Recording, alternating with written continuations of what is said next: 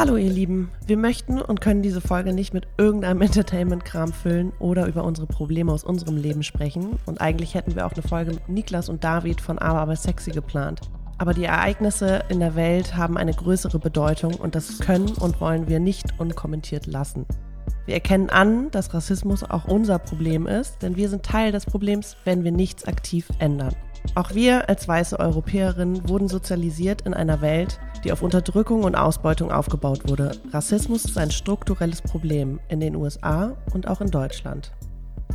Wir sehen auch, dass es unbequem und schwierig sein kann, über Rassismus zu sprechen und möchten an dieser Stelle an euch appellieren und Mut machen. Es gibt sehr viel unbezahlte Bildungsarbeit auf Instagram, YouTube, den sozialen Medien und anderen Medien. Es gibt Bücher sowie Hörbücher, wie zum Beispiel was weiße Menschen nicht über Rassismus hören wollen, aber wissen sollten, von Alice Hasters oder Exit Racism von Tupuka Oget, um nur ein paar zu nennen.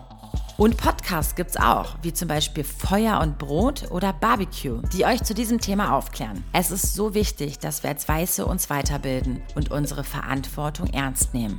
Klar haben auch wir Fehler gemacht. Das gehört zum Lernen dazu.